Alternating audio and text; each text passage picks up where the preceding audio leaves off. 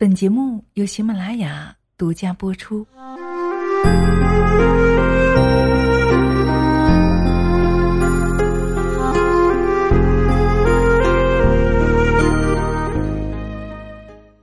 嗨，亲爱的，你好吗？谢谢你听到我，我是清新。今天的你过得一切都好吗？你的心在什么层次，命运就在什么层次。这句话你认同吗？这句话呢是源自于稻盛和夫在《心》当中的一个核心要领。二零一零年，七十八岁的稻盛和夫应邀担任日本航空公司的会长。对于航空业，稻盛和夫几乎一无所知，外界普遍也不看好，认为日航啊必定会破产。然而，稻盛和夫却只用了短短一年的时间，就让日航迅速走出谷底，恢复业绩。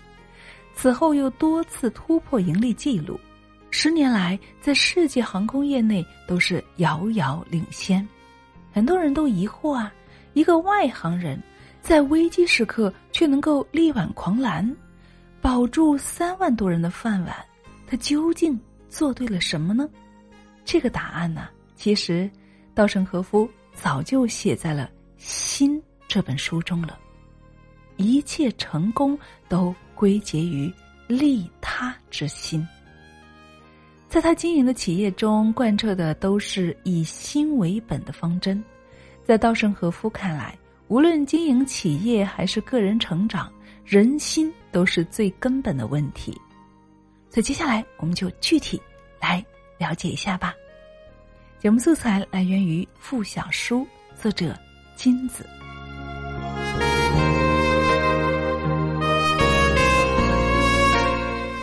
一切始于心，终于心。境由心造，你身上发生的一切都是因你而来，你相信吗？稻盛和夫大学毕业的时候，恰逢经济萧条，一直找不到工作。经过老师的介绍，他进入京都一家陶瓷公司，但是上班之后才发现，这家公司经营不善，同期入职的伙伴都接二连三辞职了，最后只剩下他一个人留下来，没有更好的去处，他只得下定决心努力工作。从此，年轻的稻盛和夫一心埋头于研发新产品，夜以继日。连吃住都在实验室，每当研发取得进展，他就能够真正体会到工作的乐趣。后来，他终于研发出一种新型的陶瓷材料，当时在世界上也是绝无仅有的。用稻盛和夫自己的话来说，那绝不是因为我的能力提升了，也不是因为公司给了我优越的工作环境，仅仅是改变了思维方式，改变了自己的心态。我周围的境况便焕然一新了。是啊，其实周围的环境依旧如故，只是他一念之转，心态改变，所有事情都随之改变了。美国社会心理学家费斯汀格曾经提出过一个著名的理论：生活中的百分之十由发生在你身上的事情。组成，而另外的百分之九十，则由你对所发生事情如何反应决定。换句话说，生活中只有百分之十属于不可抗力，另外的百分之九十则取决于我们的认知和选择。这被称为费斯汀格法则。改变的根源就在于我们的心境。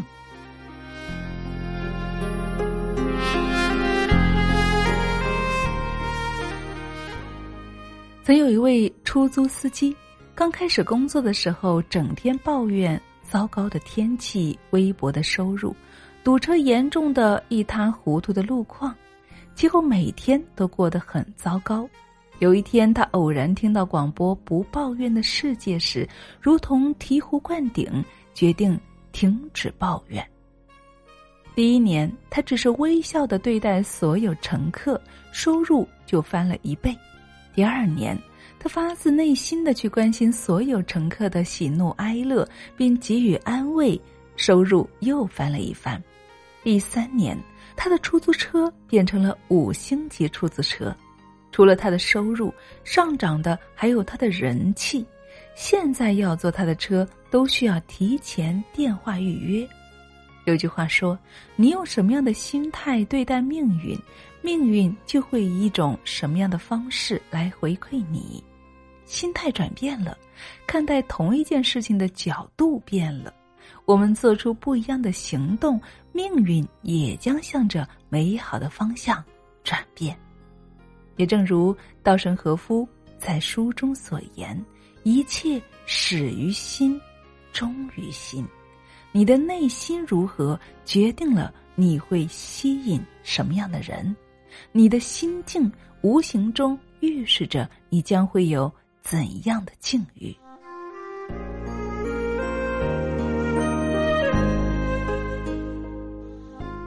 第二点，追求至善。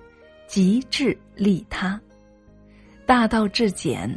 稻盛和夫先生将经营之根本归结为利他之心。作为企业经营者，他创立京瓷的起因是想将个人的技术发扬光大，然而，最终的使命却是为了实现全体员工的幸福。在《心》这本书中，他说。公司的存在不是为了实现自己的个人抱负，而是为了守护员工的生活，给他们带来幸福的人生。他将公司存在的意义从利己转变为利他，同时倡导员工抱利他之心，行利他之事。开头我们提到稻盛和夫在日航进行的改革。他要求员工以利他之心服务客户，让乘客产生下次还想乘坐那架飞机的想法。接待服务不能只讲形式，必须对乘客充满感谢之心，充满亲切、温暖和关怀。即使是空姐每天例行的机内广播，也要带着真诚关爱之心，不能够只是照本宣科，毫无感情。言为心声，你是否热情真挚？哪怕不见面，仅仅听声音，别人也能够感受到。他所倡导的都是最简单纯粹的思维，不忘感谢之心，拼命投入工作，保持谦虚坦诚之心。当员工的心态和动机向善，公司也发生了翻天覆地的变化。无独有偶，微信之父张小龙一贯秉承为用户创造价值的理念。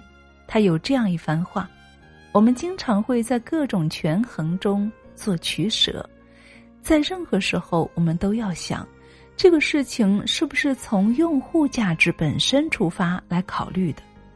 如果我们想的策略和用户价值有违背，哪怕舍弃短期利益，也应该维护用户价值，让用户看到你的努力，而不是同事和上级。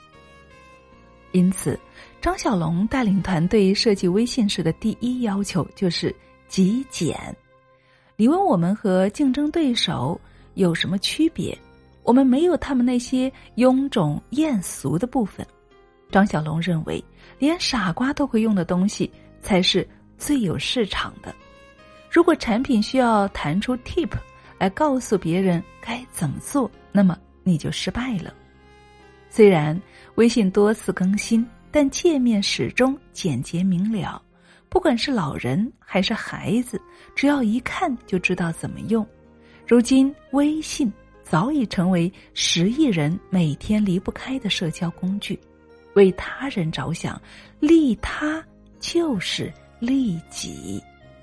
善意的动机往往会引来意想不到的转机，所以怀抱一片赤诚，极致利他，方能无愧于心。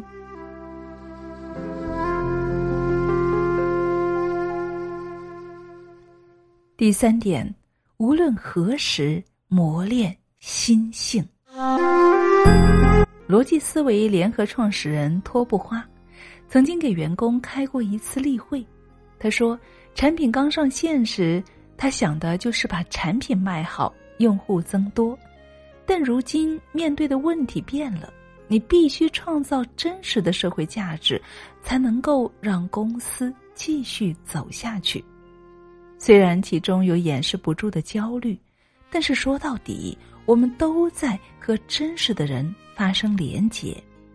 要想得到用户的喜欢和信任，首先要将他人放在前面，将自己放在后面。在这个世界上，没有人是一座孤岛。我们的工作就是为他人创造价值，为家人、为同事、为顾客、为身边人做力所能及的事情。爱出者爱返，福往者福来。只要你停止抱怨，放下满腹牢骚，眼前看到的风景便会不一样。只要你真诚利他，为他人尽力，自然而然会吸引善意；而相反，斤斤计较，只看到利害得失，那也自然会无形中陷入封闭，难以打开局面。也正如稻盛和夫在心里面所说的：“人生中的成功也好，失败也好，所有一切。”归根结底，要看我们能不能够把自己的利他之心发挥出来，发挥利他之心，追求真善美，这是最简单通透的智慧。但是很多时候呢，我们却难以真正的付诸实践。名利得失、欲望根植于人类的本能，所以我们时常要克服人性的弱点。回归向善。好啦，亲爱的们，以上就是我们今天的节目内容了。最后，想跟大家一起共勉：无论我们是何种身份，能够拥有的只是此刻这个瞬间；无论我们的境遇如何变换，实践真善美就是。最好的修行，终其一生，我们所能把握的唯有此心而已。